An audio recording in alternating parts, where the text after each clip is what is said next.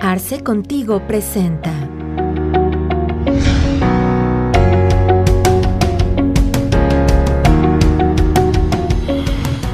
Sean bienvenidos a Arce Contigo. Uno de los principales temas que la autoridad ha estado poniendo en el ojo del huracán es el tema de defraudación fiscal y lavado de dinero. Las modificaciones al Código Fiscal de la Federación y al Código de Procedimientos Penales, así como la incorporación de la conocida Ley Antilavado, ha dado oportunidad a que la autoridad observe de cerca ciertas conductas que ponen en riesgo no solamente a agentes de, que cometen delitos, sino también a cierto sector de empresarial. Es por eso que el doctor Juan José Carlos nos da su opinión al respecto. Estoy muy contento porque el día de hoy me toca hablarles de un tema trascendental para toda la sociedad porque eh, realmente para los contribuyentes los cambios que ha habido en materia fiscal y en materia penal representan un cambio tan radical que actualmente las personas que se dedican a ejercer una actividad eh, lícita en cualquier momento podrían ser considerados como delincuentes o parte de la delincuencia organizada, o bien que el Estado puede ejercer acciones considerando que han cometido delitos que atentan incluso contra la seguridad nacional. ¿sí? Me refiero a los delitos eh, fiscales, concretamente la defraudación fiscal.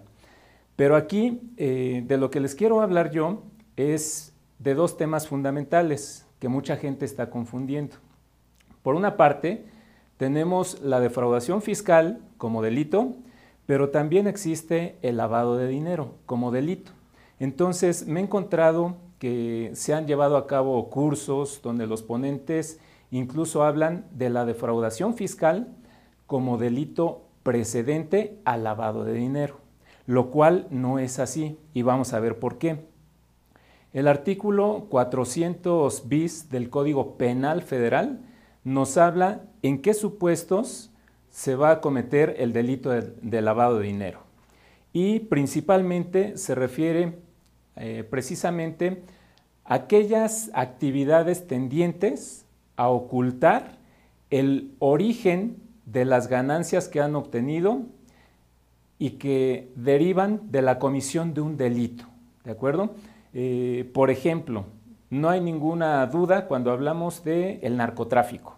El narcotraficante lleva a cabo su actividad ilícita, obtiene ganancias y esas ganancias pues obviamente quiere darles una apariencia legítima, es decir, que provienen de una actividad lícita y de ahí el, el lavado de dinero, ¿no?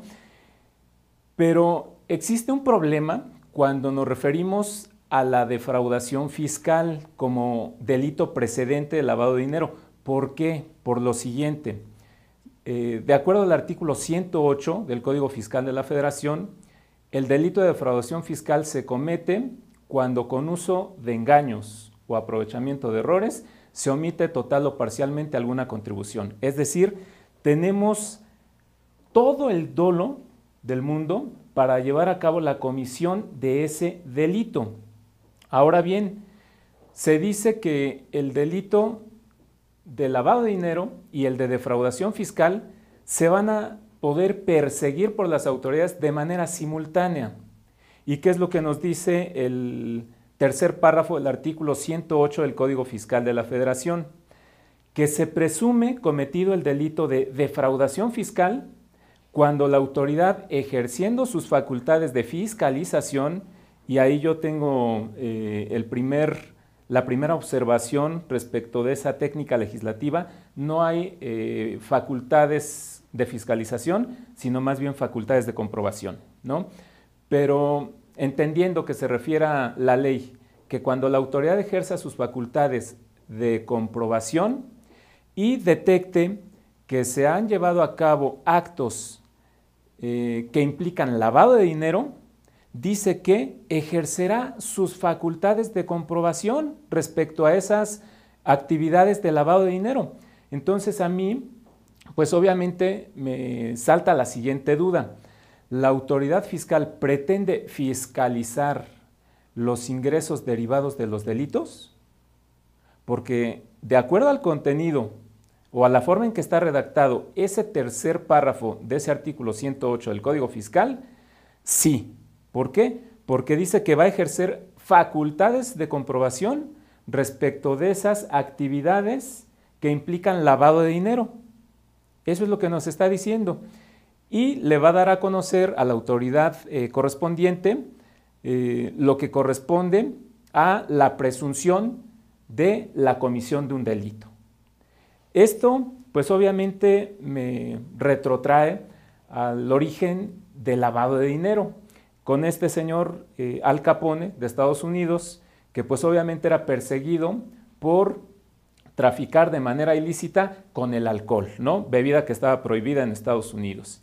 Entonces, eh, estos señores, comandados eh, por este gran inspector, conocidos también, muy conocido por todo el mundo, bueno, Elliot Ness, pues a pesar de las investigaciones que hicieron para comprobar el tráfico ilícito de alcohol por parte de este señor, no le llegaron a comprobar nada. Y finalmente, eh, ¿por qué lado se fueron? Ah, pues este señor ha obtenido recursos eh, impresionantes de dinero y pues no ha pagado impuestos.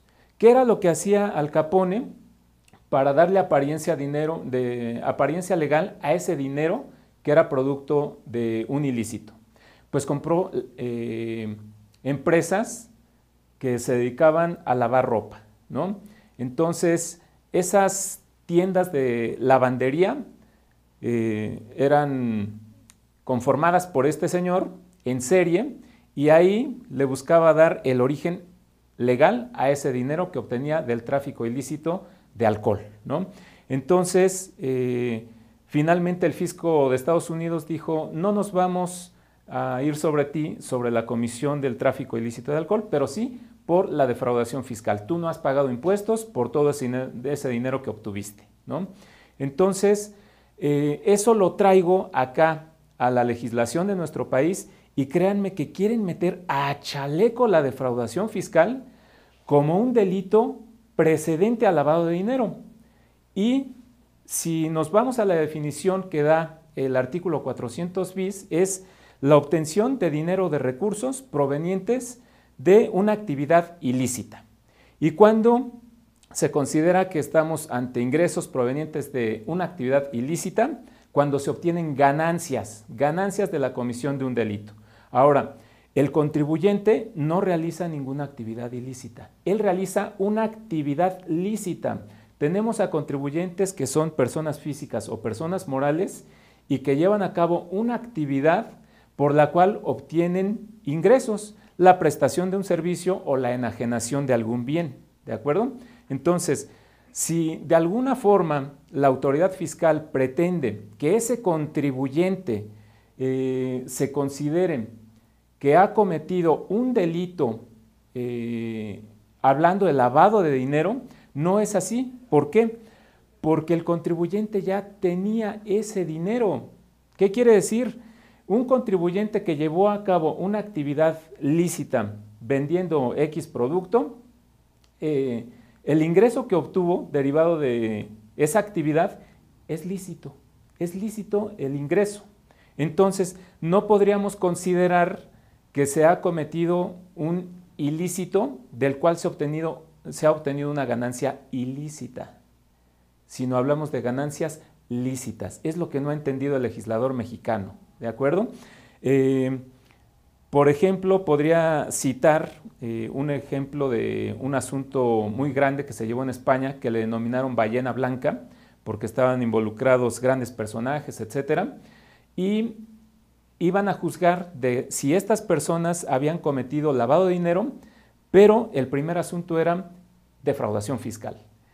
Y llegó eh, un criterio de un juez tendiente a lo siguiente, no se puede obtener una ganancia ilícita o no te puedes enriquecer más cuando ya has obtenido ese ingreso tú. Por ejemplo, con el narcotráfico no hay problema. Se lleva a cabo la actividad ilícita y se obtienen las ganancias. Pero aquí, en este caso, el contribuyente realiza su actividad lícita, recibe ingresos por esa actividad lícita, ya no se puede enriquecer más. Y si la autoridad dice, ah, pero lo que dejó de pagar de impuestos es producto de una actividad ilícita. No, espérame. Hablamos de defraudación fiscal nada más, pero nunca de lavado de dinero. Es lo que no ha entendido el legislador mexicano y yo hoy por hoy les puedo comentar que aun y cuando han tratado de meter a chaleco la defraudación fiscal como delito precedente de lavado de dinero, no es así. Eh, el contribuyente ha realizado una actividad lícita y en todo caso, si la autoridad encontrara elementos para acreditar que ha cometido defraudación fiscal, es solamente sobre ese delito. En ningún momento vamos a poder pasar a una cuestión de lavado de dinero. Espero que se haya comprendido aquí la cuestión legislativa. Está mal la técnica legislativa como fue redactado el 400 bis, el 108 en su párrafo tercero, tratando de eh, engranar los dos delitos para que se considere el delito de defraudación fiscal como precedente al lavado de dinero, eh, está mal. No podríamos considerar que un contribuyente ha realizado una actividad ilícita porque está dado de alta en el SAT, eh, produce bienes, vende esos bienes y derivado de esa venta obtiene un ingreso. No vemos por ahí, por ningún lado, eh, la cuestión de la comisión de un delito. Y eh, podría citar como último ejemplo, cuando por producto de un ilícito se obtienen ganancias, por ejemplo, la trata de blancas, el secuestro, el narcotráfico. Al narcotraficante no le preguntan cuál es tu número de cuenta para depositarte, mucho menos al secuestrador o al que lleva a cabo la trata de blancas. No, reciben dinero en efectivo. ¿Y qué tratan de hacer? Meter ese dinero en efectivo principalmente al sistema financiero. ¿Por qué? Dice el titular de la Comisión Nacional Bancaria y de Valores, lo hacen porque la mejor forma de esconder un árbol es plantándolo en el bosque. Una vez que han introducido ese efectivo en el sistema financiero, se pierde. Y acá, hablando de una cuestión fiscal, el contribuyente no tiene dinero en efectivo. Al contribuyente le depositan en su cuenta bancaria o eh, le transfieren sus clientes de su cuenta bancaria a la cuenta bancaria del contribuyente y ese dinero nunca fue en efectivo. Entonces no tiene necesidad el contribuyente de querer esconder un efectivo que considere mal habido, sino que tiene una procedencia totalmente legal. Entonces aquí lo que yo eh, establezco como conclusión es el delito de defraudación fiscal no puede ser considerado en ningún momento como delito precedente al lavado de dinero. Bien, eh, quisiera concluir ya con esa parte y eh, estoy a sus órdenes para cualquier eh, comentario que quieran hacer al respecto y que precisamente la, la sociedad y los contribuyentes principalmente tengan ese conocimiento de que aquí en México se ha querido meter a chaleco la defraudación fiscal como delito precedente al lavado de dinero. Eh, he escuchado comentarios incluso de jueces que han sido en ese mismo tenor y que van tendientes a que, bueno, y entonces el Estado, si dijera, es que dejaste de pagar impuestos y al no pagar ese impuesto, parte de tus ganancias, hablando de impuestos sobre la renta, por ejemplo, el 30% de tus ingresos por los cuales no pagaste impuestos cuando debías, se convierte en un dinero ilícito.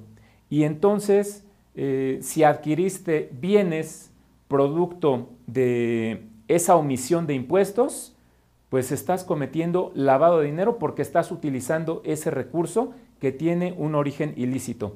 Ah, entonces autoridad, de esos 100 mil pesos que yo cobré, tú estás segura que la parte que utilicé para comprar ese bien es lo que yo omití de impuestos o es la ganancia que yo obtuve por la enajenación de ese bien.